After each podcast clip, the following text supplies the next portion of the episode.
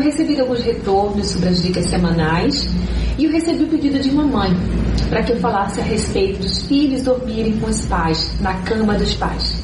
Então aí vai a dica dessa semana. Se você tem um filho ainda bem pequenininho que inspira cuidados, você pode pôr um berço portátil próximo da sua cama, né, onde você dorme com o seu marido.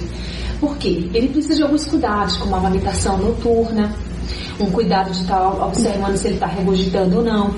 Então, assim, a princípio, sim, você pode pôr um berço portátil, um bercinho, para que você possa dar esses primeiros cuidados. Depois que passar essa fase, você põe o bebê no bercinho dele, já no quartinho dele. Põe a babá eletrônica e você dá os devidos cuidados à noite lá. Vai várias vezes para observar, põe ele deitadinho da forma correta. E ali você vai dando os cuidados para o seu bebê já dormindo no quarto dele. Para que ele comece a desenvolver e ganhando independência. Por outro lado, você e o seu marido precisam estar sós, dormindo na cama do casal, na cama de vocês. E se o bebê né, já começa a crescer, ele começa a chorar à noite, você vai, conta a historinha, fica perto dele, uma criança já mais velha, né?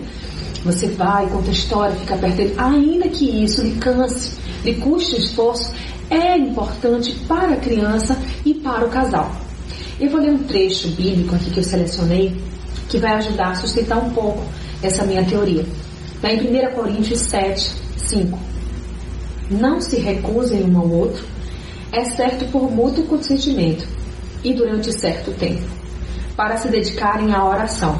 Depois um não se de novo, para que Satanás não os tente, por não terem domínio próprio. Vejam bem, a criança ela estando com os pais, nesse momento vai haver uma separação do casal. A criança ela é muito inteligente, ela começa a entender que ela está entre vocês e ela deseja estar porque ali é aconchegante, ali é gostoso, mas não é bom para o casal. O casal precisa estar unido.